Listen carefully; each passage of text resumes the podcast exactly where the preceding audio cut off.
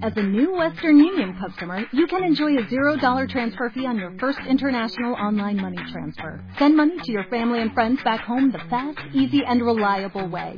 Visit westernunion.com or download our app today to get started, and your first transfer fee is on us. FX gains apply, not available for credit cards and transfers to Cuba. Services offered by Western Union Financial Services Inc. and MLS 906983 or Western Union International Services LLC and MLS 906985. Buenos días. Em, el día de hoy vamos a empezar con una serie de temas nuevos. Eh, Ya terminamos el último el capítulo de Apocalipsis en la clase pasada y les comenté a los que asistieron el miércoles el objetivo de lo que vamos a estar haciendo de aquí en adelante, de por lo pronto de forma indefinida. Todavía Dios no me revela cómo le vamos a hacer y ahorita que les explique el tema me van a entender mejor.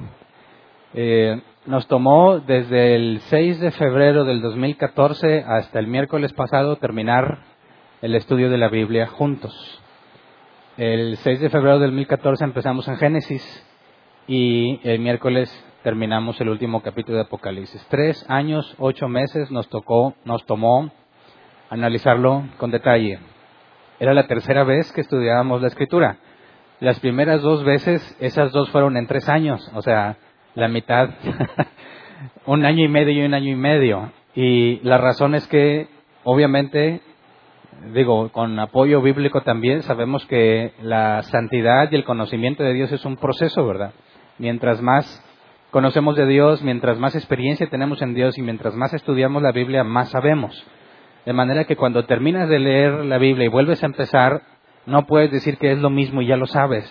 Porque cuando empieces a ver el versículo 1, te vas a dar cuenta que después de haber estudiado toda la escritura, vas a comprender muchísimas más cosas con mayor profundidad que con respecto a la última vez que lo hiciste. Pero en esta ocasión, en lugar de empezar directo con Génesis, vamos a tener una serie de eh, estudios que les vamos a llamar fundamentos. Nos vamos a meter a profundizar en cuanto a los fundamentos de la fe cristiana desde la perspectiva de la teología sistemática. El miércoles comenté brevemente qué es esto de la teología sistemática. Digamos que como hemos estudiado siempre verso a verso toda la Biblia, nos estamos enfocando en cómo va desarrollándose la revelación de Dios en base a los libros. Eso es muy útil a la hora que estudiamos las escrituras y nos ha servido mucho, pero no nos deja analizar, aunque en ciertas excepciones lo hice, hicimos pausa en el estudio del, del verso a verso y tocamos temas eh, genéricos donde resolvemos a raíz, eh, partiendo de toda la escritura, aclaramos un tema. Bueno, la teología sistemática es ver qué dice la Biblia en toda la Biblia acerca de un tema en particular. Entonces, vamos a dedicarnos primero a ver este tipo de cosas, este tipo de fundamentos también, porque hay muchos nuevos entre nosotros. Eh, están, cada vez se acercan más personas que están nuevecitas en las cosas de Dios. Y eh, haber venido y entrar directo a Apocalipsis, pues es darle un bistexote cuando debieron haberle dado papilla, ¿verdad? Entonces, también por el bien de todos los que están con nosotros eh, acercándose, ya tengas, ya seas correteado aquí en árbol plantado, eh, entiéndase que ya tienes años estudiando la escritura, aún así nos hemos o me he topado con que hay muchas cosas fundamentales que no están bien claras y por eso las vamos a estudiar a profundidad. Entonces, eh, no sé exactamente cuánto tiempo nos va a tomar, sé los temas que tenemos que estudiar, pero aún no hago el desglose, dado que si de por sí me tomo mucho tiempo para hablar eh, y luego tengo mucho que decir, quiero dejarlo no tan pesado en cada reunión, lo que vamos a explicar y partiéndolo en partes, para verlo de la manera más simple y clara eh, que me sea posible para que todos podamos ser beneficiados en estos estudios, ¿ok? Entonces, el tema para hoy, que es lo primero que vamos a analizar en cuanto a la serie de fundamentos, es la revelación de Dios. Y eh, en cuanto a la revelación de Dios, tenemos que primero, ya que siempre estudiamos la escritura y hablamos de la inerrancia bíblica, de la infalibilidad de la escritura y muchas cosas referentes a la escritura, antes de adentrarnos a lo que la escritura nos enseña, es necesario entender qué es la revelación de Dios y por qué es tan importante la escritura. Desde una perspectiva eh, humana, entender qué es, cómo es que sabemos que hay un Dios. Es, eh, si es como muchos aseguran que es un proceso ajeno a la lógica y a la razón, muchos cuando les hablan de, de Dios y de creer en Dios asumen que esto implica una fe ciega y que no razonas, que no usas la lógica para determinar que hay un Dios, sino que cierras tu cerebro, desconectas tu mente y dejas que cualquier tipo de persona, sea charlatán o no, te diga lo que quiera y lo debes de tomar como dogma, como algo que tú tienes que creerlo, porque así es. Y el primer punto a demostrar el día de hoy es que no es así. De hecho, si tú no usas la lógica y la razón, es imposible que puedas entender lo que dice la Escritura. En lugar de argumentar que la fe, partiendo de lo que la Escritura enseña como fe, ser persuadido por medio de argumentos y evidencias, es necesaria una argumentación. De hecho, lo hemos dicho muchas veces. Primera de Pedro 3.15, tienes que estar listo para presentar defensa a todo el que te demande razón de tu esperanza. Y ahí la palabra razón eh, viene de logos, de razonar con lógica. Es una demanda para todo creyente presentar una defensa lógica del por qué creemos lo que creemos. Entonces, vamos a empezar, antes de que nos metamos en la escritura, a resolver este tema en cuanto a la revelación de Dios. ¿Qué es la revelación de Dios o cómo la podemos entender? Y para eso tendríamos que empezar con una pregunta. ¿Cómo sabemos que hay un Dios? ¿Cómo sabes que hay un Dios? Un argumento muy común para los creyentes es decir, es que yo lo sé en mi corazón. ¿Te ha, pasado? ¿Es tu argumento? ¿Lo has escuchado? El problema con esa argumentación es que si otro llega y dice es que yo sé en mi corazón que no hay Dios, pues ¿a cuál corazón le creo? ¿Verdad? Pregúntale a un mormón que, aunque se dicen eh, apoyarse en la escritura, su doctrina en muchas cosas es opuesta a la escritura, y ellos están seguros en su corazón que la revelación que les dio su profeta es verdadera. Bueno, ahora ve con los testigos de Jehová y pregúntale cómo llegan a la conclusión de que Jesús no es Dios, sino el arcángel Miguel disfrazado. Te podrá decir es que yo lo sé en mi corazón. Y pues todo el mundo siente lo que quiera, piensa lo que quiera, y eso ha llevado a muchos a decir, pues es que la verdad no existe. La verdad depende de la perspectiva del individuo y cada quien tiene su verdad, lo cual, desde el punto de vista lógico, es absurdo, sobre todo cuando son cosas contradictorias es imposible que los testigos de Jehová estén en lo correcto y nosotros también, ya que nosotros decimos que Jesús es Dios y ellos dicen que no. Las dos, las dos cosas no pueden ser verdad, ¿cierto? Igual con nuestros amigos mormones. Ellos aseguran que un día tú te vas a convertir en un Jehová.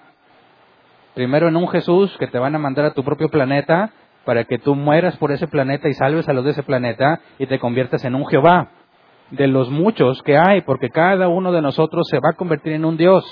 Y eso es lo que su profeta le reveló, supuestamente por medio de un ángel enviado de Dios. Y la escritura dice que solo hay un Dios, uno. Así que es imposible que nuestros amigos mormones tengan la razón al mismo tiempo que nosotros tenemos la razón. No puede ser que solo hay un Dios y al mismo tiempo que todos vamos a ser dioses. Así que aunque ellos sientan en su corazón algo y nosotros sintamos en nuestro corazón algo, eso es algo totalmente subjetivo. Es decir, depende de la persona. Si yo te preguntara, el helado de fresa que venden aquí a la vuelta, ¿es lo más delicioso que hay? ¿Qué me vas a decir? ¿Es verdad o es mentira? ¿Ah? ¿A quién no le gusta el helado de fresa? Levante la mano. Ok, aquí hay unos mundanos. ¿verdad? que ellos no aceptan que mi corazón me revela que el helado de fresa es el más delicioso del mundo. Algo está mal con ellos. Dios no está con ellos porque no reconocen la verdad. ¿Es válido argumentar así? Es que tú no sabes lo que se siente cuando le pruebas el helado de fresa. Cómo hay una emoción que recorre tu cuerpo y un escalofrío y cómo la fresa penetra en tu organismo eso es lo que muchos cristianos dicen, es que cuando yo fui a la iglesia sentí, yo sentí, la piel se me puso chinita y me caí o me eché maromas o me reí. Eh, eso no hace válido tu argumento si lo vemos desde un punto de vista lógico. Cuando alguien dice, no, el helado de fresa no es lo más delicioso que hay, ¿tiene razón? Pues bueno, para él, ¿verdad? Desde su perspectiva, desde su posición, subjetiva, algo que no pertenece a un estándar. en gustos, cada quien puede opinar lo que quiera en cuanto al mejor sabor del mundo, pero no puedes aplicar eso a la idea de que hay un Dios. No puede ser algo subjetivo, tiene que ser algo objetivo, porque de ahí se desprenden muchas cosas. Si realmente hay un Dios y hay un creador del universo, tenemos nosotros necesariamente un compromiso para con ese creador si realmente lo hay. Si ese creador del universo realmente existe, como aseguran los cristianos, ha manifestado una serie de cosas que Él quiere que se hagan, si eso es verdad, todo ser humano está comprometido a rendir cuentas. Si no, cada quien puede hacer lo que quiere. Así que no podemos hablar de mi verdad y tu verdad en esos temas. Tenemos que ser honestos al cuestionarnos y ver si el cristianismo realmente se apoya en la lógica o no. Realmente somos un montón de personas que desconectaron su cerebro, o bueno, Quizás podrían pensar que yo no lo desconecté, yo me estoy aprovechando de todos ustedes que desconectaron su cerebro cada vez que vienen a escuchar aquí lo que se enseña. Entonces, ¿cómo sabemos que hay un Dios? ¿Y es posible saber si hay un Dios? Son preguntas fundamentales para cualquier ser humano, dígase ateo o no ateo. ¿Verdad?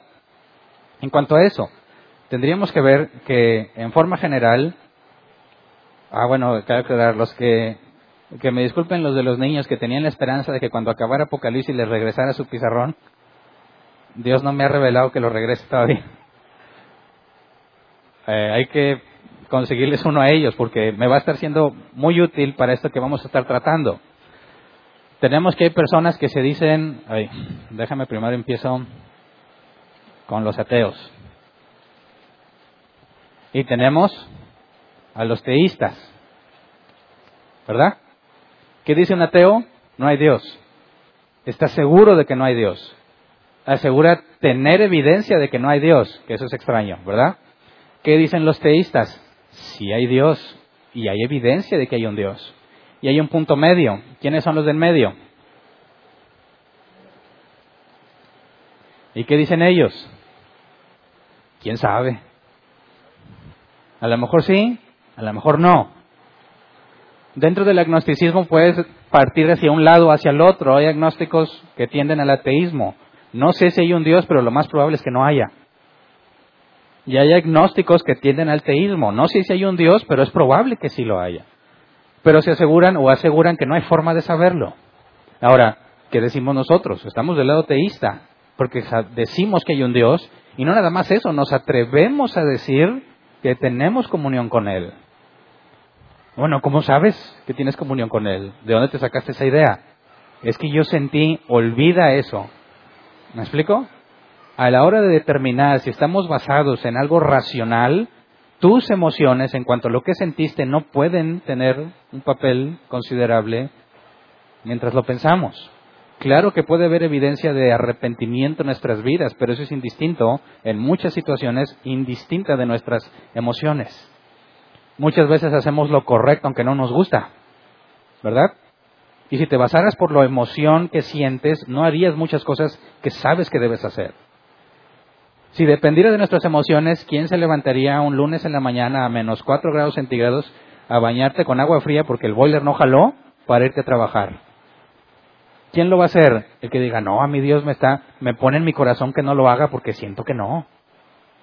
Dices, que absurdo aunque te sientas mal, estés enfermo y no tengas ganas, el agua está bien helada, si tú sabes que lo debes de hacer porque estás comprometido, porque tienes una relación laboral y de ahí vives, pues te vas a aguantar lo que sientas y vas a hacerlo.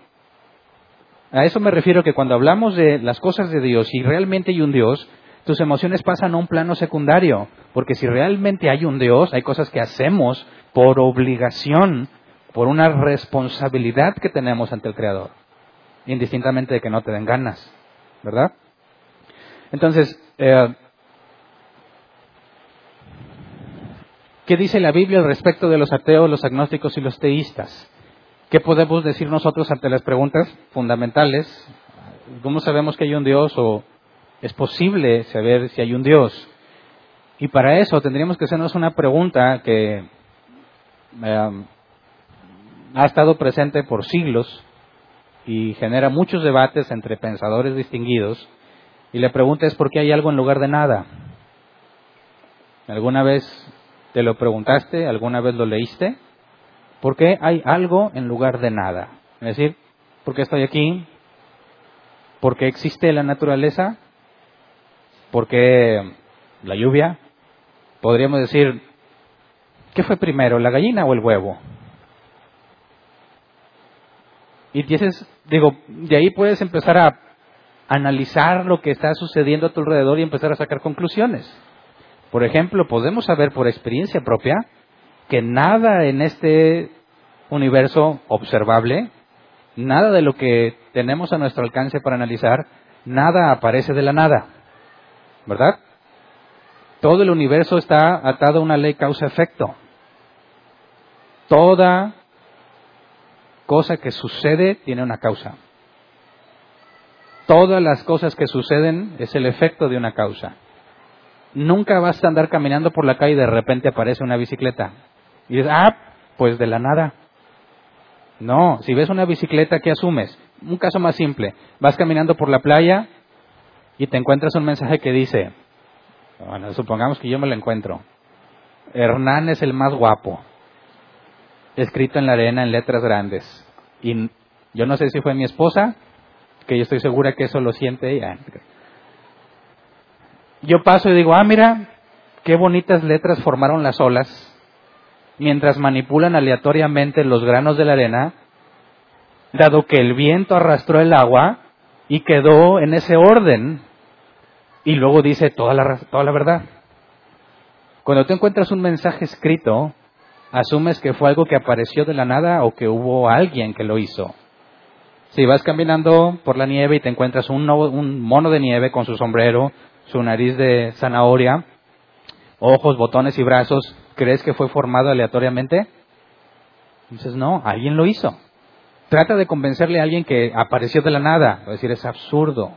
¿Cuál es la probabilidad de que los copos de nieve se fueran acumulando en esa forma y que una zanahoria llegara por medio del viento, por cualquier otra razón, y se pusiera justo donde va la nariz, y que un sombrero apareciera de la nada y quedara justo en la cabeza del mono de nieve, es absurdo.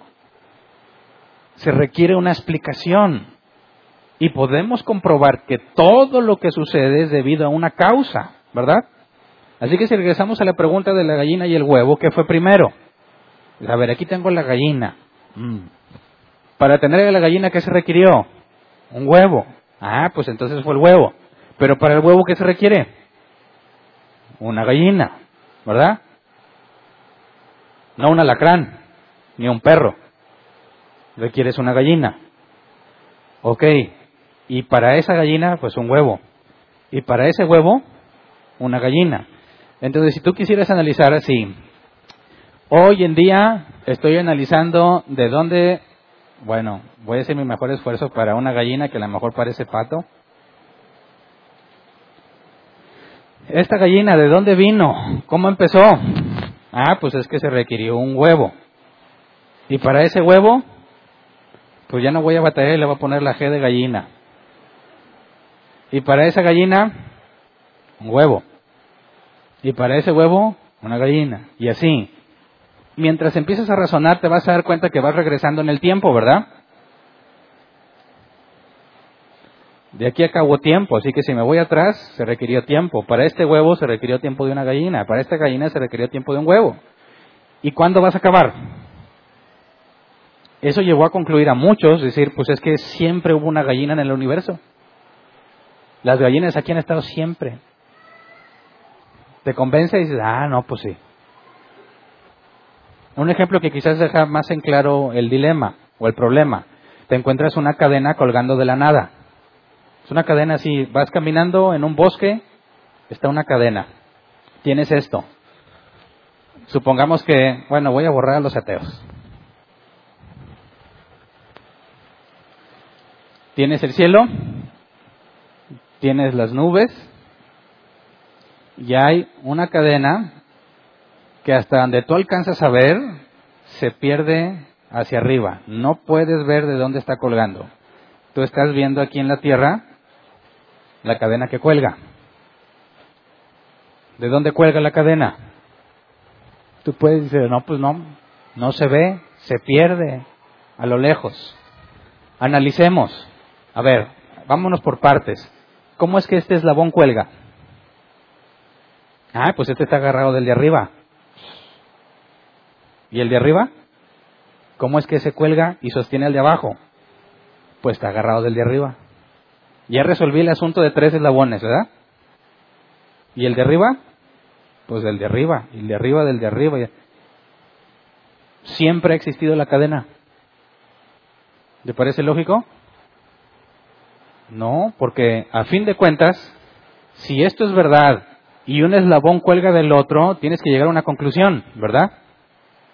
Tiene que haber un primer eslabón que cuelga de otra cosa que no sea otro eslabón. ¿Estamos de acuerdo? ¿O alguien piensa que estoy equivocado en esto? Ahora, si toda cosa, efecto que sucede en el universo requiere una causa, incluso los científicos hace años decían que si tú quieres explicar por qué hay algo en lugar de nada, por qué el universo existe, deben decir es que el universo aquí ha estado siempre, siempre. Ahora, esta analogía nos sirve mucho para tratar de ver cómo piensan otras religiones, por ejemplo nuestros amigos los mormones. Dices, a ver, pregúntale a un mormón o estudien su literatura cómo es que empezó, ya que todos se convierten en dioses, ¿verdad? Si al que la Biblia le llama Jehová, ellos aseguran que es uno de muchos, una cantidad infinita de dioses Jehovás que hay, y el que tenemos en la Biblia es uno que envió a su Hijo Jesús, que es uno entre muchos, y un día tú te vas a convertir en un Jesús y luego en un Jehová, y vas a formar parte de los muchos. Y luego tienen más historias en cuanto a que tú vives en un planeta con cierta cantidad de esposas, y que cada planeta tiene su propio Jehová. Entonces tu aspiración es que un día te van a dar tu planeta con todas tus esposas. ¿Y cuál es la aspiración para las mujeres? No sé, porque también se van a convertir en dioses. Entonces pregúntale, a ver, ¿cómo empezó todo? Este Jehová que tenemos en la Biblia, ¿de dónde viene? Ah, pues de otro Jehová. ¿Y ese? De otro. ¿Y ese? De otro. Y de otro. Y de otro hasta el infinito. Entonces, siempre ha habido Jehová. ¿Es correcto? ¿Sí? No están diciendo que siempre hubo un Jehová. Siempre ha habido Jehovás. ¿Te parece que es razonable pensar así? Dices, no, no es razonable. La única explicación razonable para esto es que todo efecto tiene su causa, ¿verdad? Así que tiene que existir necesariamente para que algo, para que haya algo en lugar de nada, tienes que tener una primera causa no causada. ¿Se explica? ¿Sí? O bueno, trataré de poner otro ejemplo. Todos, eh, ¿dónde te enseñan el infinito? ¿En, secundaria o en prepa? ¿Algunos les enseñaron las, operaciones eh, aritméticas de infinito? Todos conocen este logo, ¿verdad? Digo, este símbolo. Bueno, infinito más uno, ¿a qué es igual? a infinito, ¿verdad? Infinito menos uno, ¿a qué es igual? A infinito. Infinito más infinito, ¿a qué es igual? A infinito. ¿Qué significa esto? Cuando hablamos de algo infinito, hace referencia a esto. Puros eslabones, puros eslabones, puros eslabones sin terminar. ¿Eso existe en nuestro universo? ¿Existe o no existe? ¿Qué opinas? ¿Alguien ha conocido a un número infinito de algo? No, ¿verdad? De hecho, es imposible que exista eso en nuestro universo. hay un ejemplo que se especifica con un hotel. Imagínate que tienes un hotel con un infinito número de habitaciones. Todas están ocupadas. ¿Ok? Infinito número de habitaciones, todas están ocupadas y luego llega alguien a decir, vengo a hacer mi check-in porque quiero una habitación. ¿Qué le diría el encargado del hotel? ¿Que ya no hay habitaciones o que se le puede proporcionar una? A ver, tienes infinito número de habitaciones. Si le agregas una, sigues teniendo el infinito, ¿verdad? Entonces el administrador diría, ok, déjeme hacer un ajuste. El que esté en la habitación 1 del piso 1, pásese a la 2. El que estaba en la 2, pásese a la 3. El de la 3, pásese a la 4 y así hasta el infinito y tenemos la primera disponible. Y le decimos, ocúpela esa. Ok, entonces, ¿estaba llena? ¿Estaba lleno el hotel?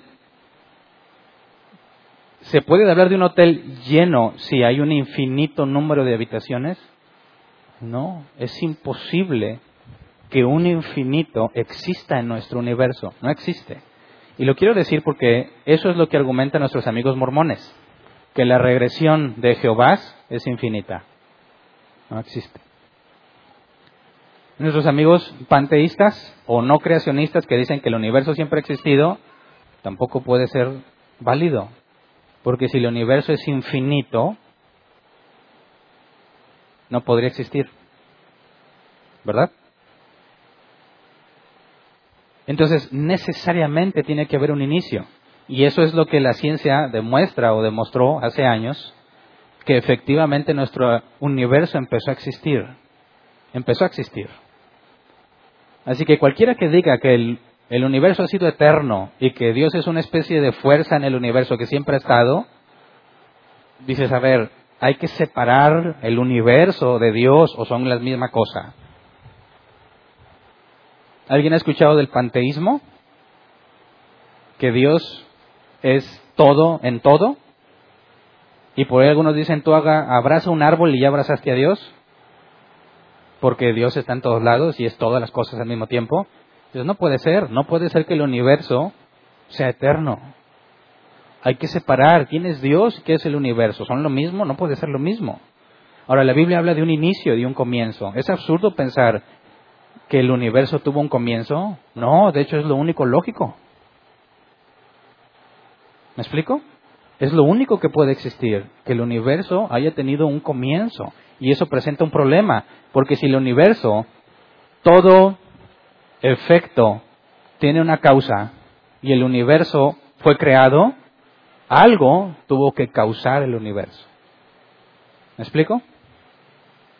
Si al principio no había nada y de repente hay algo, tuvo que haber una primera causa no causada. Y además, si no había nada y luego hay algo, esa primera causa no causada tuvo que decidir crearla y tuvo que tener el poder para crearla. ¿Qué es la primera causa no causada? Que decidió crear algo y tuvo la capacidad y el poder para crearlo. Dios. Esto es la definición del Dios de la Biblia. ¿Te parece absurdo?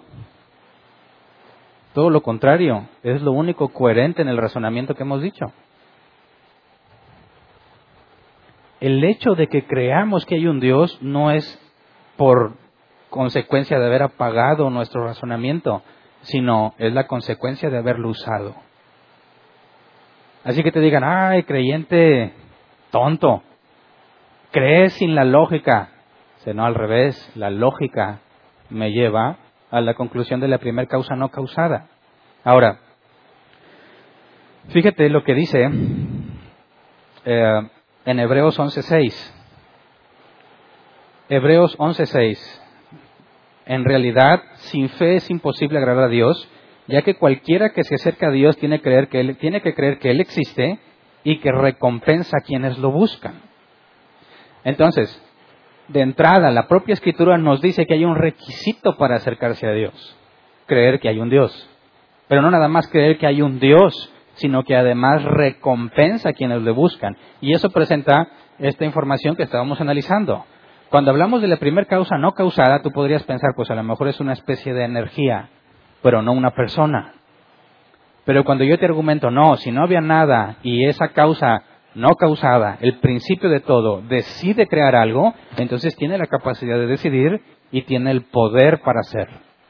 Así que no puede ser una fuerza sin conciencia, no puede ser una especie de energía solamente, tiene que ser alguien que piensa y que razona y que decide. Y eso es lo que hace a una persona persona. Entonces, además de ser la primera causa no causada, también tiene que ser un Dios personal, no haciendo referencia a que es tuyo, no, sino que es una persona. Y estas dos cosas es lo que dice Hebreos que se requieren para acercarse a Dios. Creer que Él existe y que recompensa a los que le buscan. O sea que es un Dios personal, es una persona, no, no una energía sin, sin intelecto. ¿Me explico? Ahora, dado que se requieren las dos cosas, hasta aquí, al hacer este análisis, ¿qué puedes aprender acerca de Dios? ¿Te dice cómo es Dios? ¿Te dice las cosas que le agradan? ¿Te dice si tiene una demanda o no? No, lo único que me dice es que es razonable, es lógico concluir que hay un Dios. Hasta ahí. No puedo saber más de ese Dios. De hecho, un ateo puede argumentar, ¿cómo sabes que es tu Dios? ¿Cómo sé que es el mío, el de la Biblia? ¿Qué tal si es otro? ¿Qué, si es, ¿Qué tal si es, no sé, Quetzalcoatl? ¿Han visto esos memes en las redes sociales? Que pueden a un judío o a un sacerdote y no me acuerdo qué otro, que llegan y está en la entrada del cielo y está acá Quetzalcoatl esperándolos. Y todos tienen cara de preocupación, que todos se equivocaron. ¿Cómo podemos saber si es Quetzalcoatl? ¿Ah? Bueno, analiza la información de Quetzalcoatl y ve si él describe esto, si se describe a sí mismo como esto. Y entonces podríamos considerarlo. Si no, no. Pero si te fijas, no puedes simplemente descartar que nuestros amigos testigos de Jehová están mal, porque aunque ahorita me enfoqué a los mormones, veamos esto. Jesús estuvo, la Biblia dice claramente que Jesús fue el medio que Dios usó para crear todas las cosas, ¿verdad? Si antes de la creación ya está Jesús, Jesús es la primera causa no causada. ¿Cómo es que ellos concluyen que Jesús es un ser creado? Es absurdo que Jesús sea un ser creado y al mismo tiempo fue el que creó todas las cosas, porque tienes esta contradicción. Jesús es un ser creado, o sea, que si nosotros tratamos de poner un momento en el tiempo, si Jesús, ahora voy a quitar la gallina, si Jesús es un ser creado, tendríamos que hablar de un momento en que el tiempo empezó a existir, ¿verdad? A partir de aquí hay tiempo, acá no hay nada. Jesús es creado, entonces Jesús tuvo que haber aparecido aquí en la creación. Pero la Biblia dice que Él es el creador. Entonces, ¿dónde tuvo que haber estado Jesús si Él es el creador? Antes de la creación. ¿Puede estar Jesús antes y después de la creación al mismo tiempo y en el mismo sentido? Esa es la definición de una contradicción. Y cualquiera que piense esto no es razonable, no es una forma sana de pensar. Es absurdo. Entonces, ¿por qué? ¿Por qué no somos testigos de Jehová? Honestamente, porque no pasa la prueba de la lógica. ¿Por qué no somos mormones? Por lo mismo. ¿Por qué no somos budistas? Porque el panteísmo tampoco tiene lógica. ¿Me explico? Fíjate bien cómo se supone que si eres un ser pensante, tienes la responsabilidad de pensar para saber si lo que estás haciendo es correcto o no. Y lo que estoy tratando de probar es que el cristianismo y lo que la Biblia enseña no tiene ningún conflicto con la lógica y con el razonamiento humano. Más adelante nos vamos a encontrar y los vamos a ir estudiando por ejemplo, que es un milagro, es posible que haya un milagro, la Biblia habla de milagros, es factible, cuál es la lógica detrás de un milagro. Y lo trataremos más adelante. Pero ahorita, en cuanto a la creación, en cuanto a lo que sabemos de Dios, a mí me parece que de todas el ateísmo es la peor. ¿Verdad? Porque creo que este ejemplo se lo oía William Craig. Dice él, los ateos aseguran que un conejo sale del sombrero sin necesidad de mago, en un acto de magia. ¿Me explico? ¿Sabes el acto normal de los magos, verdad? Enseñan el sombrero, dicen, no, no se ve nada, meten la mano, ¿no? Y de repente sacan el conejo y todos le aplauden, ¿verdad? Magia. El conejo apareció de la nada. ¿Cómo es que de la nada? Ahí está el mago. No, sin mago. De repente apareció el conejo. Y eso es lo que ellos aseguran que sucedió. Que no hay un creador. De repente, ¡pam! apareció todo. ¿Sabes qué dicen los cristianos? Sí, el conejo apareció del sombrero porque el mago lo sacó. Así en el cristianismo, al describir el acto de magia tiene al mago. Los ateos aseguran que el conejo apareció sin mago. ¿Cuál te parece más lógica? Por eso, dentro de el razonamiento lógico, es absurdo pensar que de la nada viene algo. La nada es nada. Pero bueno, eso conlleva a que la Biblia tiene que ser clara en cuanto a estas posturas y tendríamos que saber, dado que es razonable pensar que hay un Dios, ¿cómo podemos conocer a ese Dios o cómo podemos saber algo acerca de Él? ¿Me explico? El cristianismo no se basa ni en la filosofía ni en las especulaciones de algún hombre iluminado. No nos enseñan, no nos basamos en las enseñanzas de Mahoma o de Buda o de cualquier hombre que tuvo una revelación superior. El cristianismo afirma que tiene la revelación de Dios. ¿Cómo es que afirma eso? ¿Es razonable pensar eso? ¿O es fanatismo puro? No podemos ver a Dios, no podemos oírlo, no podemos tocarlo. Sin embargo, el cristiano asegura que lo conoce. ¿Cómo se explica eso? ¿Cómo lo explicas? Ahí es donde dice el ateo, o sea, a ver, muéstramelo. No, es que no se ve. Déjame oírlo. No se oye. Déjame sentirlo. No se siente. Pero aquí está.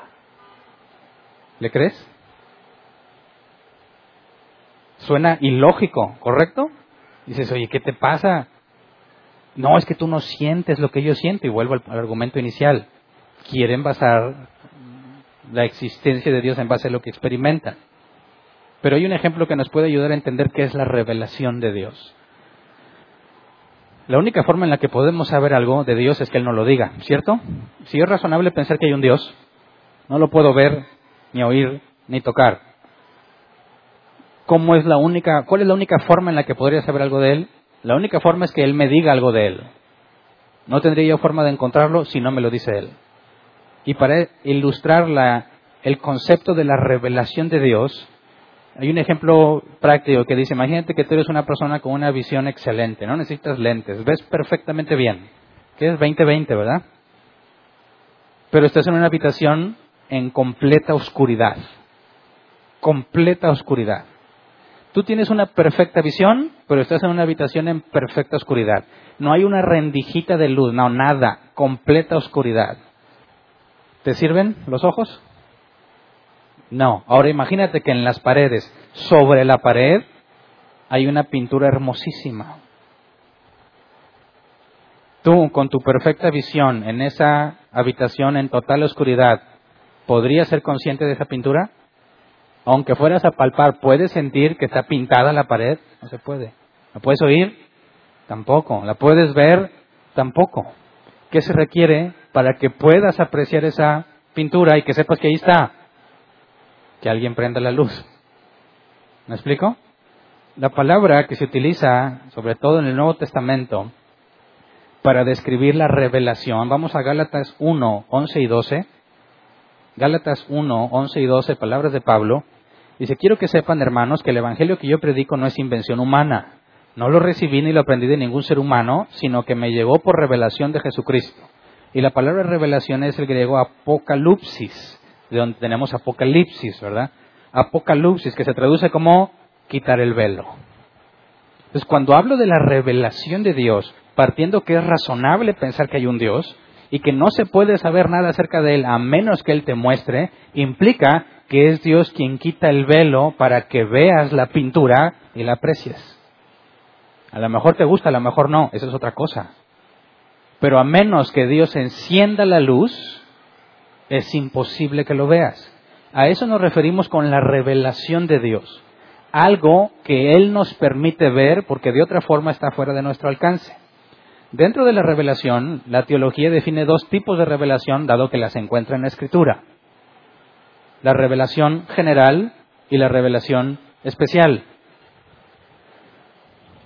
Y eso es importante que lo entendamos porque toda la Escritura nos va mostrando la historia de cómo Dios fue revelándose al hombre y cómo es que nosotros, aunque lo analizaremos más a detalle en otros temas, podemos confiar en esa revelación. Pero en la revelación tienes dos categorías según la teología. La revelación general y la revelación especial. ¿Cuál es la diferencia? Bueno, la revelación general se le llama general porque Dios la ha dado de forma general a todos los hombres. Y también se le llama general porque no es detallada, es un panorama muy general. Es decir, que esta revelación general no pertenece solamente a los profetas, o a los místicos, o a los chamanes, o a alguna especie de hombre iluminado, sino que todo género humano tiene esa revelación. Vamos a Salmos 19.1. Salmos 19.1 dice, los cielos cuentan la gloria de Dios, el firmamento proclama la obra de sus manos. ¿Qué significa eso? Que cualquier observador que quiera poner atención a la creación, ¿a qué conclusión llegaría? Como lo hicimos en nuestro razonamiento. Aquí hay una primer causa no causada. Aquí hay un creador. Y cuando ves la complejidad de la creación, sabes que su intelecto es mucho, muy superior al nuestro. La evidencia de diseño es asombrosa. Más adelante hablaremos de esos argumentos. Lo que está diciendo aquí la escritura es que cualquier persona que razone sobre la naturaleza, sobre los cielos y sobre la creación, de forma razonable va a concluir que hay un creador. No nada más que hay un creador, sino que su poder es asombroso y su intelecto es superior. ¿verdad? Ahora vamos a palabras de Pablo, Romanos 1, 19 al 20. Romanos 1, 19 y 20. Dice Pablo, me explico. Lo que se puede conocer acerca de Dios es evidente para ellos, pues Él mismo se lo ha revelado, porque desde la creación del mundo las cualidades invisibles de Dios, es decir, su eterno poder y su naturaleza divina, se perciben claramente a través de lo que Él creó, de modo que nadie tiene excusa. Fíjate, algunos eh, ateos razonan así. El creer en un Dios es algo arcaico, primitivo, ¿verdad? Solo una mente muy primitiva creería que hay un Dios. Acabo de probar que es perfectamente razonable. Ahora, en ese mismo razonamiento yo lo quiero voltear. ¿Cómo es que antes todos llegaron a la conclusión de que había un Dios y ahora no? ¿Porque eran primitivos o porque eran más razonables que nosotros? ¿Qué razonamiento está detrás de decir, no hay nada, no hay Dios, todo apareció de la nada? Eso no, no es razonable. De hecho, todas las civilizaciones antiguas son teístas o politeístas. Llegaron a la conclusión de que hay un creador o muchos. Y aún así dentro de su politeísmo hay uno que casi siempre es la cabeza. Haciendo referencia a un primer, a una primer causa no causada. Pero entonces, la Biblia es clara que en cuanto a revelación general, esta deja sin excusa a los hombres, a todos. La revelación general es para todo género humano. ¿Estás de acuerdo? Pero espérame, ¿y si te digo, ¿y si está ciego? Ah.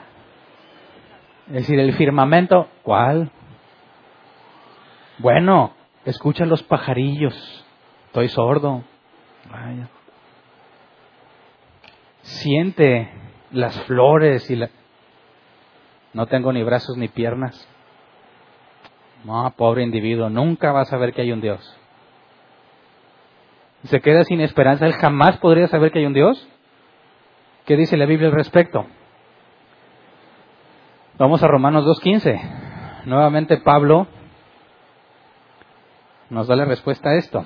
Romanos 2.15. Estos muestran que llevan escrito en el corazón lo que la ley exige como lo testigua su conciencia, pues sus propios pensamientos algunas veces los acusan y otras veces los excusan. Aquí habla de la conciencia y es algo que todo ser humano tiene, ¿verdad? Yo le he mencionado este ejemplo con mis hijos y sé qué pasa con los hijos también de ustedes.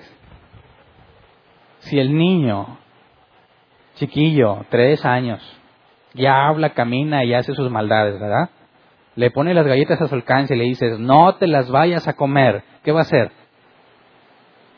Va a estirar la mano aún en tu cara, ¿verdad? No. No. ¿No te ha pasado con tus hijos? No. Hasta en videos, en todo mundo sale, no. Bueno, aprendió que en tu cara no lo va a poder hacer. Pero él está decidido a agarrar la galleta. Si tú te vas, ¿qué va a hacer el niño? Es decir, mi papá ya me dijo que no. Va a agarrar la galleta, ¿verdad? Y se la va a comer y se va a embarrar de chocolate. Cuando regreses y le dices, te comiste una galleta, ¿qué te va a decir que... Normalmente, ¿qué te va a decir el niño? No. Con toda la evidencia en la boca, ¿verdad? ¿Sabe que está haciendo algo malo? Sí, porque trata de negar la maldad que ha cometido, aunque no esté consciente totalmente de lo que, de lo que la maldad es. Y tu niño está chiquito y tiene hambre y llora, se pone a pensar en lo desvelado que estás, dice, a ver, tengo hambre, pero voy a ponderar si mi hambre realmente es mayor al cansancio de mis padres. Analicemos, no ha dormido, tiene mucho trabajo, anda batallando en la crisis. Mm, ¿Sabes qué? Me voy a aguantar hasta dentro de tres horas despierto a mi pobre padre. No, ¿qué va a hacer el niño? Va a llorar y le va a importar poco si estás cansado, tienes dinero o no. Y si es un niño que requiere leche especial, no va a decir, bueno, pues, pues échame mita y pues, yo apoyo la economía de la casa. No, lo que cueste no me importa, yo lo necesito y voy a llorar como si me estuviera muriendo porque lo quiero ya. Y eso es algo que está intrínseco en todos nosotros, somos egoístas por naturaleza. Y muchas veces ese egoísmo nos lleva a una conciencia preocupada ay, sé que hice mal. Pero sabes qué, en lugar de decir hice mal, voy a tratar de barrearme y salir bien librado, porque sé que estoy mal y no me conviene que sepan que estoy mal. Esa conciencia es parte de la revelación general.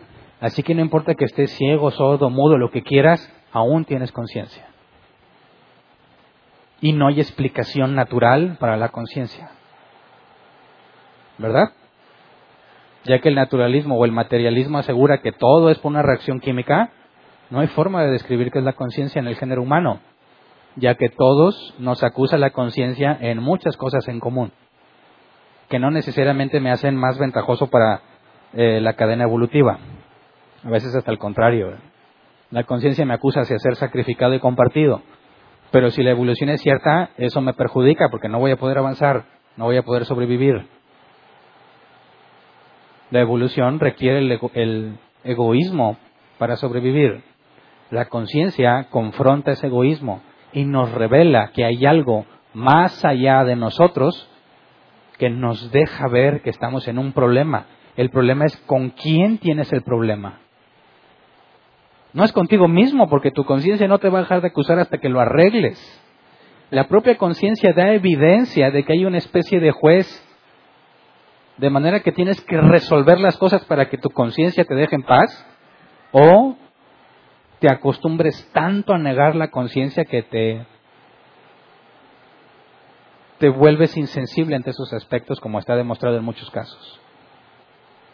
Pero entonces, la revelación general, que es para todo género humano, se puede dividir en dos partes. Voy a hacer otro color. Esta que es para todo género humano se le llama inmediata o mediata. Que esto significa la mediata es que requiere, ya sé que yo debería ser doctor, pero les recordaré el estudio que tu cerebro es tan veloz, más rápido que tu mano y por eso escribes feo. Si tú escribes bien bonito, que tu cerebro no es tan rápido. requiere un medio externo. Y esta no lo requiere. ¿Qué significa esto? Los pasajes bíblicos que dijimos al principio, Salmos y Romanos 1, la creación revela a Dios, ¿verdad? Eso implica, aquí está el borrador, que es Dios, sigue siendo Dios, quien te está revelando que Él está allí por medio de algo. En este caso, voy a tratar de poner así, tienes a Dios y tienes a una persona. ¿Cómo se revela Dios a él? Lo que dice la revelación general es que tienes algo de por medio, que es la naturaleza o la creación, como quieras llamarla. Y Dios, por medio de la creación, se revela a ti. Esa es la mediata. La inmediata es que sin necesidad de un medio externo, ya lo puso en ti desde que naces. Internamente todos nacen con una conciencia. No necesitaste algo externo para entenderlo, está dentro de ti.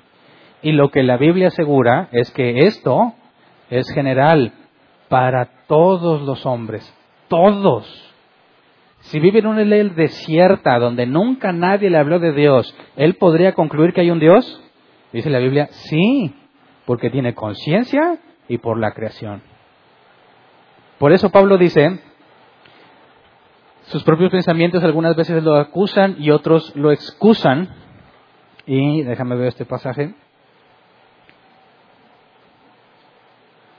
Lo que habíamos puesto en Romanos 1, 19, 20. Me explico, lo que se puede conocer acerca de Dios es evidente para ellos, pues Él mismo se lo ha revelado, porque desde la creación del mundo, las cualidades invisibles de Dios, es decir, su eterno poder y su naturaleza divina, se perciben claramente a través de lo que Él creó, de modo que nadie tiene excusa. Así que desde la perspectiva divina, Dios dice, nadie puede argumentar que no sabía que hay un Dios. Nadie tienes la creación y tienes su conciencia. Entonces aquellos que aseguran que no hay Dios no lo hacen en ignorancia, sino que deciden ignorar esa verdad. Es una decisión. ¿Me explico? Ahora, ¿por qué es importante entender la revelación general? Porque a la luz de la escritura nadie puede quejarse que no sabía. Nadie puede excusarse ante Dios de que a él no le dijeron que había un Dios. Pero, problema o el asunto con la revelación general que todos los hombres tienen es que no es detallada, no es detallada. Es decir, con ver el cielo y tu conciencia, ¿sabes que necesitas un Salvador? ¿Que Jesucristo es tu Salvador? ¿Sabes que hay mandamientos? ¿Sabes que no debes robar? ¿O tu conciencia te acusa? pero no necesariamente te lleva al conocimiento de lo que se requiere para la salvación. Está limitado. Lo único que te deja ver es que hay un Dios y que es una persona y que es superior a ti. Es lo único. Por eso tenemos que considerar la revelación especial. ¿En qué se diferencia? En qué es opuesta. La revelación especial es solo para algunos. Eh, pues qué picudo. ¿Por qué no a todos? ¿Mm? Entonces yo te puedo decir, no, tú no sabes porque tú no eres uno como yo. A mí Dios sí me dijo, a ti no, por eso no sabes. ¿Cómo llegamos a la conclusión de esta revelación especial? Primero vayamos a Hebreos 1, versículo 1 y 2. Hebreos 1, versículo 1 y 2 dice, Dios, que muchas veces y de varias maneras habló a nuestros antepasados en otras épocas por medio de los profetas, en estos días finales nos ha hablado por medio de su Hijo. A este lo designó, lo designó, perdón, heredero de todo y por medio de él hizo el universo. Y aquí el autor de los Hebreos nos está diciendo cómo es que Dios revela esto en una situación particular. Los profetas que menciona el autor de Hebreos, ¿a quiénes se refieren? A los del pueblo de Israel, ¿verdad? ¿Qué hay de otros profetas fuera de Israel? ¿Alguien sabe alguno? ¿No? ¿Qué me dices de Abel, hermano de Caín? ¿Qué dice la Biblia? ¿Era profeta? Sí. ¿Noé? También. Pregonero de justicia. Acuérdate que profeta no es decir, yo profetizo que va a pasar algo, no. Profeta en la definición bíblica es hablar por alguien o a través de que alguien te envió o decir lo que otro va a decir. Un profeta es el que dice, como les comenté esa historia que hace mucho no la cuento, por eso muchos no se la van a saber, de la pantallada que me dio en un lugar donde yo me congregaba. Venía este hombre que decían que era un apóstol, se sube el momento en que va a predicar y tiene ya sus, sus apuntes y todo, y luego eh, a ver, sí,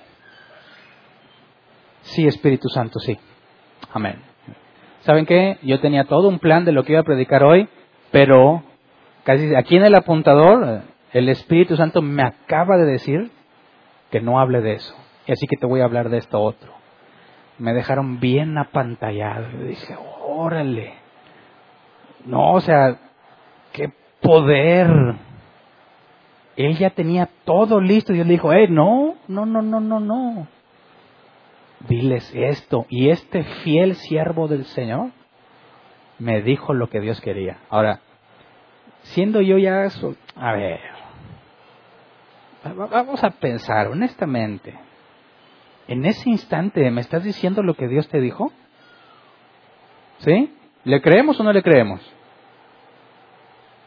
Que Dios dijo, mira, yo te vi toda la tarde, toda la semana preparando el tema, pero no te dije nada. No, déjalo hasta la mera hora. Y justo cuando... Eh, eh, lo que tú no supiste toda la semana y no te quise decir, es que no vas a hablar de eso, ¿cómo ves? ¿Mm? ¿Le creemos? Dice Dios, pues agarra la onda, pobrecillo, toda la semana estudiando. Y no le dices, hasta la mera hora de sorpresa. ¿No te parece extraño? Ahora, ¿cómo sabemos si lo que dijo es de Dios o no? Ese es el punto, eso es lo que está diciendo el autor de los Hebreos aquí. Primero habló por medio de los profetas. ¿Cómo sabes tú lo que el profeta dijo? Pues está escrito. Después vemos qué tan confiable es lo que está escrito. Dice, en aquellos tiempos Dios se acercó a determinado grupo de personas por medio de un profeta y les reveló cosas que no se le reveló a todo el género humano, ¿verdad? Muchas cosas son muy específicas en el contexto histórico. No pongas a, cocer o hervir al cabrito en la leche de su madre, es una regla. Dices, ¿por qué? ¿Y qué tiene? Qué raro, eso no tiene sentido que un poco el cabrito se va a dar cuenta, es la leche de mi mamá. No sabe, ¿por qué no lo puedes hacer? Ah, bueno, cuando tú analizas el contexto histórico, sabes que ese era un ritual para la fertilidad que usaban otras civilizaciones. Y si querían embarazarse hacían eso y se lo comían. Y cuando Dios les dice que no hagan eso es para que no hagan ese mismo pecado de hechicería y idolatría a la diosa de la fertilidad para que tengan un hijo. Hay una razón pero no necesariamente se lo dijo a todo el mundo. ¿Qué tal si acá andaban los mayas cociendo al cabrito en la leche de su mamá? Pues que lo hagan si para ellos no es un proceso de idolatría y Dios no les reveló especialmente que no deben de hacer eso, es imposible que ellos por cuenta propia dejen de hacerlo. Así que nos dice que primero por medio de los profetas habló en otras épocas por medio de los profetas, muchas veces y de varias maneras. Dicen, estos días nos ha hablado por medio de su Hijo. Es decir, Jesús vino a decir cosas que eran de parte de Dios. Y si vamos a Mateo 11, 25 al 27, palabras de Jesús, Mateo 11, 25 al 27, dice, en aquel tiempo Jesús dijo, te alabo Padre, Señor del cielo y de la tierra, porque habiendo escondido estas cosas de los sabios e instruidos, se las has revelado a los que son como niños. Sí, Padre, porque esa fue tu buena voluntad. Mi Padre me ha entregado todas las cosas. Nadie conoce al Hijo sino el Padre, y nadie conoce al Padre sino el Hijo, y aquel a quien Él quiera revelarlo. Y eso es lo que hace que ésta sea llamada especial. Que Dios decide bajo sus propios criterios a quién se la muestra. ¿Me explico? Ahora, por medio de esa revelación especial es que puedes conocer a Dios. ¿Me explico? No es de que yo conozca a Dios como, sí, la otra vez bajó y nos echamos una plática muy interesante. Sí, mira, pues estaba medio flaco, alto, barbón. No puedes hacer esa explicación. ¿Cómo aseguras que conoces a Dios? ¿Cuántas veces se te apareció y te pusiste a platicar con Él? ¿Cómo es que lo conoces? Por lo que Él ha revelado de sí mismo lo que está escrito de Él. ¿Me explico? Él es el que prendió la luz en áreas que eran totalmente oscuras para los demás. Te hizo ver, y eso es lo que se escribió. Más adelante vemos si es confiable o no. Pero en eso consiste la revelación especial, que Dios de sí mismo te dejó ver cosas que era imposible que tuvieras. Cuando Moisés en el desierto les dijo, Dios dijo, ya no voy con ustedes, son pueblo rebelde, Moisés dijo, no, pues si a ellos no, pues entonces a mí también mátame. Mátame Dios si no vas a ir. ¿Qué le dijo Dios? No, Moisés, no. Está bien, no te mates, mijito. Voy a hacer lo que tú pides. No, le dijo, mira, yo seré clemente con quien quiera hacerlo y seré misericordioso con quien yo quiera hacerlo. ¿Qué significa eso? Que por alguna razón que ahorita no estamos estudiando, Dios se reserva el derecho de a quien le revela esto. ¿Me explico? ¿Por qué decían que Israel era un pueblo elegido por Dios, santo y apartado por Dios? Porque les reveló cosas que a nadie más les había revelado. ¿Para qué servían esas cosas? El propio Dios dice, para que las naciones vean, pueblo grande y sabio es este. Y eso los lleve a la conclusión de que el Dios que ellos sirven no sirve. Y que el que ellos sirven es muy superior al darle reglas civiles, reglas de saneamiento, de conducta moral, de conducta de muchos tipos. Pero solamente a quien Él eligió hacerlo. Así que en la escritura está la revelación especial. Nadie puede asegurar que sabe algo de Dios a menos que se lo haya revelado a Dios. Y lo que la Biblia registra es cómo Dios se ha revelado a sí mismo. Y esa revelación especial es la que implica, según la propia escritura, que se les informa sobre la salvación.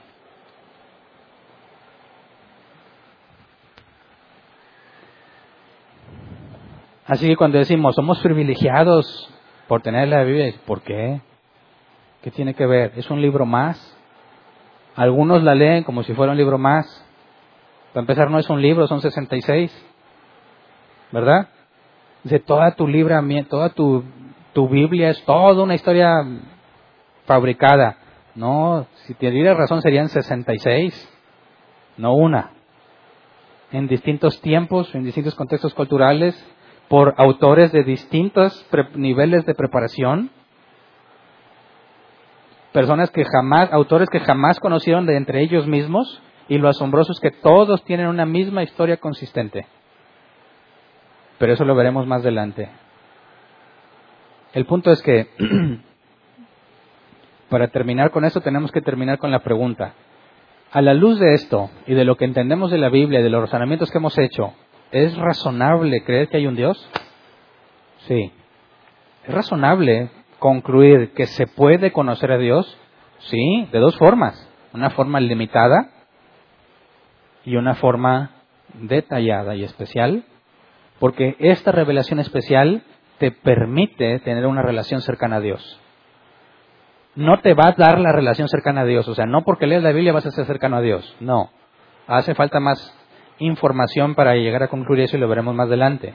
Pero de entrada, si tienes lo que la Biblia dice que debes de tener, porque es algo que Dios te regala, no es algo que tú obtienes, es algo que Dios te regala, tú puedes tener una relación cercana con Dios en el conocimiento de Él.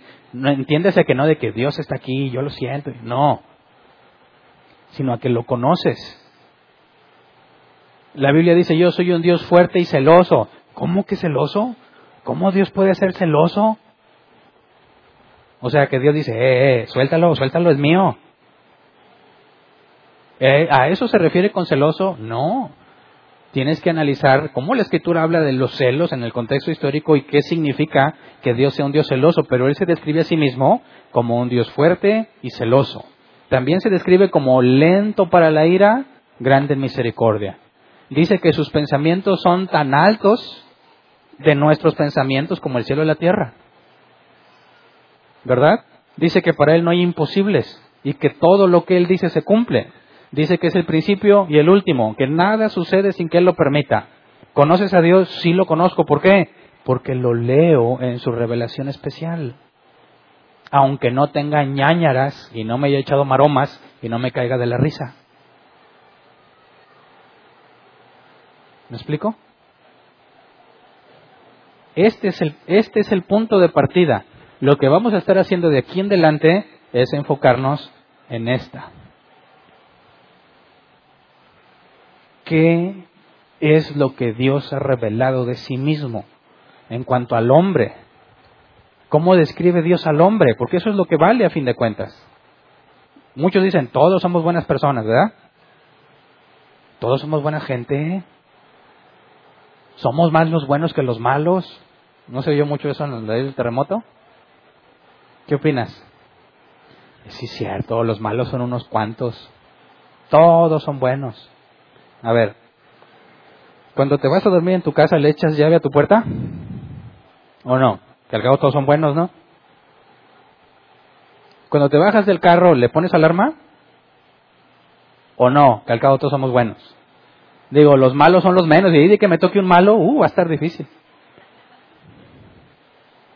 ¿Verdad que no? ¿Qué dice la Biblia acerca del hombre? No hay bueno ni uno, no hay quien haga, no hay quien haga lo justo no hay nadie que busque a Dios. Eso, además de que Dios se revela a sí mismo, también nos revela quiénes somos y cómo somos. Y no nada más nos revela a nosotros, revela a otros seres que nos afectan. ¿Verdad? Satán. Y no dice nada de cola y patas de chivo y barbón y cuernos, no dice nada de eso. Pero da información útil para la vida diaria de manera que podemos nosotros razonar y mantenernos razonables y lógicos al mismo tiempo que buscamos servir a Dios. ¿Queda claro? Con eso terminamos el tema de hoy. Es importante como, como cristianos, y como lo mencioné en 1 Pedro 3.15, tienes que presentar defensa cuando te demandan razón quisiera que comprendas bien estos temas y que cuando te digan por qué crees en Dios, digas algo razonable. ¿Verdad? No se vale de que no, mira, cuando yo estaba chiquito una vez, no, que un pájaro me iba a llevar. Yo dije, Señor, ayuda. Y me salvó, por eso sé que hay un Dios. Bueno, a lo mejor te pasó que el pájaro gigante te estaba robando. Pero eso no es la razón por la cual concluyes que hay un Dios. ¿verdad? Es tu obligación, entiéndeme bien esto, es tu obligación, si realmente eres hijo de Dios, presentar una defensa razonable de por qué creemos. Así que antes de pasar a la sección de preguntas, vamos a ponernos de pie y vamos a orar.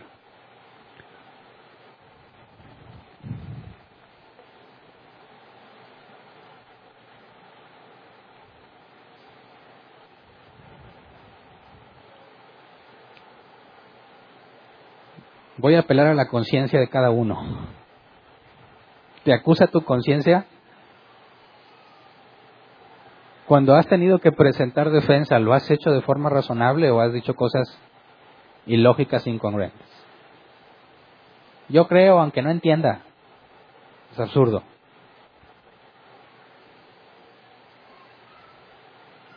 Si has sido de los que pecan Acuérdese de definición bíblica de pecado, la palabra griega jamartia, errar al blanco. Si no has dado respuesta razonable es pecado. Estás errando al blanco, no estás haciendo lo que debieras hacer. Pecado no necesariamente es algo cochino o mañoso. Pecado es no hacer lo que debiste haber hecho, lo que se supone que debías hacer. Y por eso todos tenemos pecado, todos, aunque no seas cochino y mañoso. Si estamos en pecado, la Biblia dice, Dios es fiel y justo para perdonarnos, no por méritos tuyos, sino por lo que Jesús hizo. Y puedes entrar confiadamente al trono de la gracia para hallar misericordia. La diferencia entre un cristiano y uno que no lo es no es la cantidad de veces que pecas, sino lo que haces después de pecar. ¿Te arrepientes o sigues pecando voluntariamente disfrutándolo? Solo el que conoce a Dios sabe que tiene que rendirse a sus pies y decirle, soy un pecador, no merezco nada, sigo equivocándome por más que me propongo hacer las cosas bien y necesito ayuda, necesito un Salvador, porque si se me juzga según mis acciones soy culpable. Esa es la base del Evangelio. Así que pidámosle a Dios misericordia y que todos aquellos que dimos una respuesta no razonable, que nos conceda, a la medida de lo posible, enmendarlo. Si tú le dijiste a tu tío, tu primo, tu abuelo, tu vecino, cosas sin sentido, dile a Dios, dame la oportunidad de ir a corregir las barbaridades que le dije y ser honesto. Es decir, ¿a poco te creíste lo que te dije la otra vez? Tratando de excusarte que sí sabías, pero era una broma. No. ¿Sabes qué? Perdóname porque entendí que te dije mal. Esta es la verdad. Este es el porqué, pero no lo sabía. Y esa honestidad habla más que pretender haber sabido y barrearte que no sabía. Es que me entendiste mal. No, seamos honestos. Pidámosle perdón a Dios. Señor, gracias por tus misericordias. Tu palabra dice que todos merecemos condenación. Nadie merece ser ayudado por ti porque constantemente hacemos lo malo. Porque a veces, a pesar de que ya sabemos que está mal, decidimos voluntariamente volver a hacerlo. Por eso queremos pedirte perdón por todas las cosas que hemos hecho mal. Quizás hay, como decía David, hay pecado oculto, hay cosas que estoy haciendo mal y que no sé que las estoy haciendo mal. Y David decía, líbrame de los pecados que me son ocultos, queremos pedirte lo mismo. Si estamos haciendo algo mal sin saberlo, en ignorancia, sabemos que no es porque tú no lo hayas revelado, sino porque hemos sido negligentes en el estudio de tu revelación especial. Señor, concédenos conocerte cada vez más por medio de lo que has revelado. Concédenos ser congruentes con lo que sabemos de ti. Concédenos vivir de una manera digna, gradual, como dice la Escritura, iremos creciendo hasta llegar a la estatura del varón perfecto, pero que en medio de todos nuestros defectos y tropiezos queremos pedirte que nos levantes, que nos concedas el arrepentimiento necesario para avanzar, para cada vez más reflejarte más a ti, Señor, en tu sabiduría, y que cada vez haya menos de nosotros en nosotros.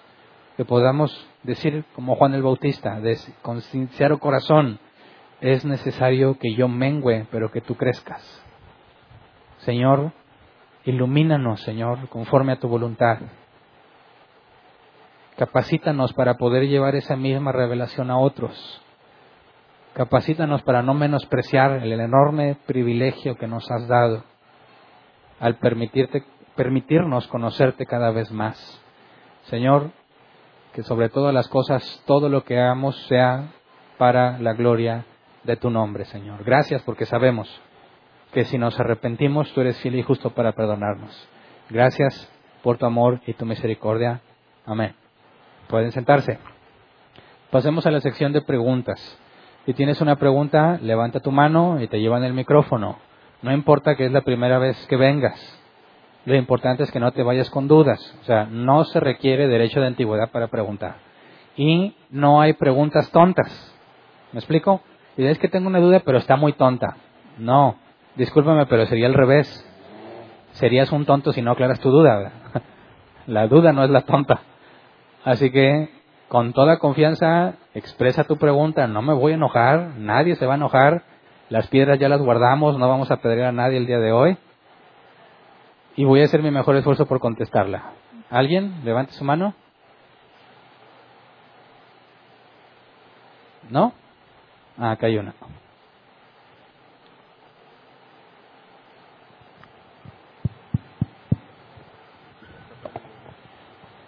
Buen día, hermanos.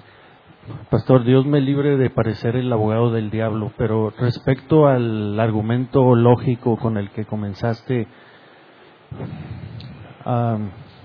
una aseveración fue de que todas las cosas o efectos requieren haber tenido una causa. Una causa. Pero luego al, al introducir el, la frase de que la primera causa no causada no hace ese mismo enunciado inválido, siendo un poquito absolutos, cuando dices todo es todo. Entonces estás diciendo que todas las cosas o todos los efectos requieren una causa que las originó, pero la primera causa no creada, eso no está dentro de todo. Entonces, todo requiere una causa que lo haya producido, menos la primera causa no no creada. No sé si me explico en la, pregunta. Sí, y qué bueno que lo comentas para aclararlo. Dije, y si te fijas, todo en nuestro universo requiere una causa, ¿verdad? La primer causa no causada es del universo.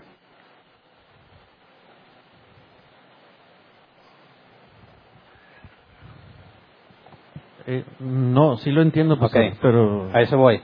Si la primera causa no causada no es del universo, entonces no aplican las leyes del universo a la primera causa. ¿Me explico? O sea, sigue siendo válido el, el argumento de decir, todo requiere una causa, solo que exista algo que no forma parte del universo. Entonces, ahorita lo estás aclarando. Necesariamente no puede pertenecer al universo. Para que siga siendo válido que todo, menos algo que esté fuera del universo. O sea, y ahorita queda más claro con tu comentario. pastor, aunque mencionaste poco la escritura, un argumento de los llamados ateos, cuando le mencionó, es que la Biblia dice, pues sí, pero ¿por qué le haces caso a la Biblia? ¿O tú cómo sabes que eso es verdad? Pero realmente hiciste poca mención de eso.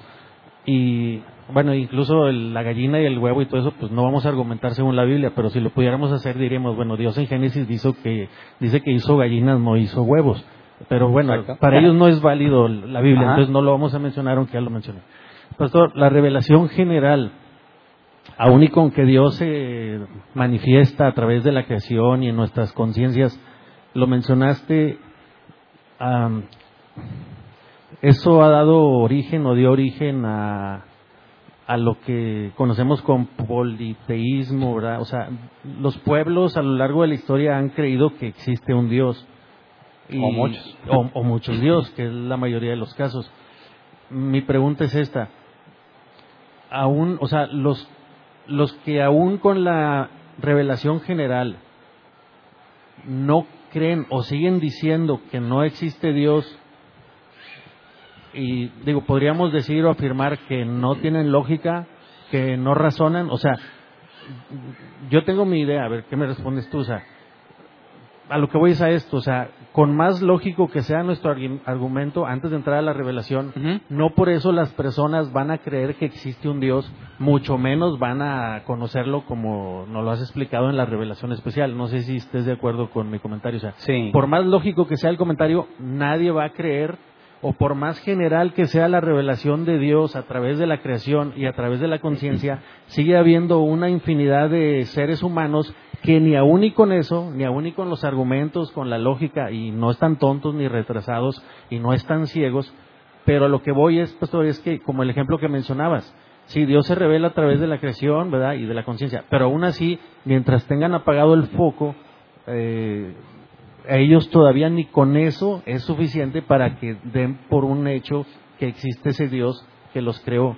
Eh, no sé si me expliqué. Sí, por eso cuando menciono que la general, la general no te puede llevar a la salvación. Es imposible que de aquí llegues aquí. De la, de la general que todos tienen, el único propósito es dejarte sin excusa. De ahí se requiere la especial para la salvación. Y la Biblia es clara en que Dios no tiene determinado que todos se salven. La evidencia es contundente, desde el diluvio hasta Apocalipsis. No hay forma de partir bíblicamente eh, a la conclusión de que todos se van a salvar. Por eso, cuando leí las palabras de Jesús, de que el Padre le ha placido revelarlos a estos pequeños y lo ocultó en los sabios, es lo, precisamente lo que evidencia que la revelación especial no es para todo el género humano. Ahora, en cuanto a la pregunta, quisiera leer la respuesta que da Pablo en que ¿qué hacen los hombres con la revelación general? A pesar de que pueden llegar a la conclusión, entonces, aunque lleguen a la conclusión, ¿cómo se explica que ellos aún así nieguen lo que la lógica debería de llevarlos? Vamos a leer Romanos 1, 18 al 23. Dice, ciertamente la ira de Dios viene revelándose desde el cielo contra toda impiedad e injusticia de los seres humanos que con su maldad obstruyen la verdad. Fíjate, lo primero que dicen es que no es que la desconozcan, sino que la obstruyen. Me explico. Lo que se puede conocer acerca de Dios es evidente para ellos, pues Él mismo se lo ha revelado. Porque desde la creación del mundo, las cualidades invisibles de Dios, es decir, su eterno poder y su naturaleza divina, se perciben claramente a través de lo que Él creó, de modo que nadie tiene excusa a pesar de haber conocido a Dios, no lo glorificaron como a Dios ni le dieron gracias, sino que se extraviaron en sus inútiles razonamientos y se les oscureció su insensato corazón. Aunque afirmaban ser sabios, se volvieron necios y cambiaron la gloria de Dios inmortal por imágenes que eran réplicas del hombre mortal, de las aves, de los cuadrúpedos y de los reptiles. Sigue diciendo, pero hasta aquí, eh, lo que él explica es, lo saben, pero si agregamos las palabras de Jesús, sus obras son malas y aman más las tinieblas, por eso ellos deciden negarlo y seguir haciendo lo que les gusta. Pastor, en el caso de la revelación especial, ¿tienes algún problema en haber mencionado la palabra Cristo? O si Dios se revela de una manera general, pero de una manera más especial para que no haya duda y no andes pensando en que Tlaloc y todas esas tonterías. Bueno, mira, la revelación de especial de Dios para con nosotros es a través de Cristo. ya no te digo que hagas énfasis, pero mm, sí se entiende, gracias a Dios, creo que lo entiendo, que esa revelación ya es en cierta parte especial también, en cierto sentido, porque solamente es para algunos de quien Él quiere tener misericordia. Pero no te hubiera parecido un poquito más eh, claro o específico decir, la revelación especial de Dios para con nosotros es a través de Cristo. Y esto se le revela no a todos, solamente a algunos, pero ¿no te parece que al menos dejaste fuera la palabra? No recuerdo, no recuerdo que lo hayas mencionado y pues ahí el pizarrón menos se ve que lo hayas escrito. Mira.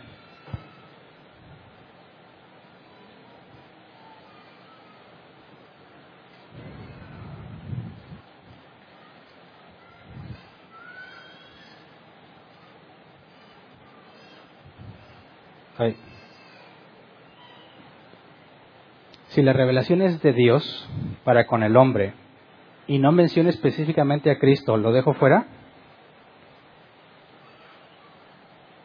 El concepto que vamos a ver más adelante de la Trinidad es este. Dios es uno, manifestado en tres personas. Cuando yo digo que es Dios quien se revela al hombre, no estoy diciendo que es solo Él. Puede haber sido Él, Él o Él. Las palabras de Jesús es, Padre, um, te glorifico porque escondiste esas cosas de los sabios y se las revelaste a los más pequeños. Ok, ¿quién lo reveló entonces, el Padre o el Hijo? El Padre, pero tú mismo mencionaste el versículo cuando ah, comienza la carta de Hebreos, y dice, habiendo hablado, dice, ahora nos ha hablado a través de su Hijo. Y en ese mismo pasaje Jesús dice, nadie ha conocido al Padre sino el Hijo, y, el hijo, y a quien el Hijo quiere revelar, así que también el Hijo. Pero también dice la Biblia que el Espíritu Santo trae convicción de pecado y eso también es una revelación. Así que cuando yo digo que es Dios quien revela, es cualquiera de las tres personas en la Trinidad. No lo estoy dejando fuera cuando no menciona específicamente la persona de Cristo en cuanto a la revelación. Pastor, no sé si pudieran poner el versículo de Hebreos 11:6, porque sin fe es imposible acercarse a Dios, algo así. ¿Podrías explicarme, pastor, si en ese versículo alguna de esas palabras tiene algo que ver con la parte humana? Eh, no, recuerdo exactamente cómo dice, pero ahorita ¿A, ¿a qué te refieres con la parte humana? Sí, es que dice porque sabemos que es que es necesario que el que se acerca a Dios crea que le hay y que es galardonador. Dice, Así- sí, ah, en realidad sin fe es imposible agradar a Dios, ya que cualquiera que se acerca a Dios tiene que creer que Él existe y que recompensa a quienes lo buscan. Sí, específicamente hablando dice que se acerca a Dios y luego se habla de una recompensa dice a quienes lo buscan. Sí. Ya de entrada me imagino una respuesta que tal vez me vayas a dar, ¿verdad? Que, que el que se acerca a Dios es porque Dios hizo que se acercara a Él. Y que quienes lo buscan es porque Dios hizo que lo buscaran a Él. Esa es la respuesta. Ah, O y si ya lo sabes, ¿por qué preguntas? No, no, nada más quería confirmarlo. O sea, nada de eso tiene una, implica una parte humana, nada de ese pasaje. Ni Mira. se acercarse, ni buscarlo, nada. Eh, tiene que partir de la perspectiva de la que estás hablando. Jesús dijo, nadie puede venir a mí si no lo trajera el Padre, ¿verdad? Es un hecho. Pero no lo convirtió en zombie para venir a Jesús, ¿verdad? Sino que le dio razones irresistibles para buscarlo. En alguna persona puede ser una enfermedad muy grave, un accidente, experiencias cercanas a la muerte. Dios no lo tomó y lo llevó. Jesús, ¿dónde está Jesús? No. Permitió algo en su vida de manera que él ahora necesita, requiere buscar a Dios, cosa que antes no sucedía. Y se cumplen las dos cosas. Él voluntariamente, de su propia decisión, está buscando a Dios porque hay una necesidad apremiante en él. Y al mismo tiempo fue Dios quien lo atrae porque de otra forma no hubiera sucedido. Es lo que dice que porque en el Evangelio de Dios la justicia se revela por fe y para fe. O sea, Dios pone algo que te hace que te acerques, Dios pone algo que hace que lo busques. Así es. Terminas lo- haciéndolo voluntariamente a raíz de lo que Dios hizo. Y después de eso igual te va a recompensar. Gracias. ¿Alguien más tiene preguntas? ¿No? Muy bien, terminamos la sección de preguntas.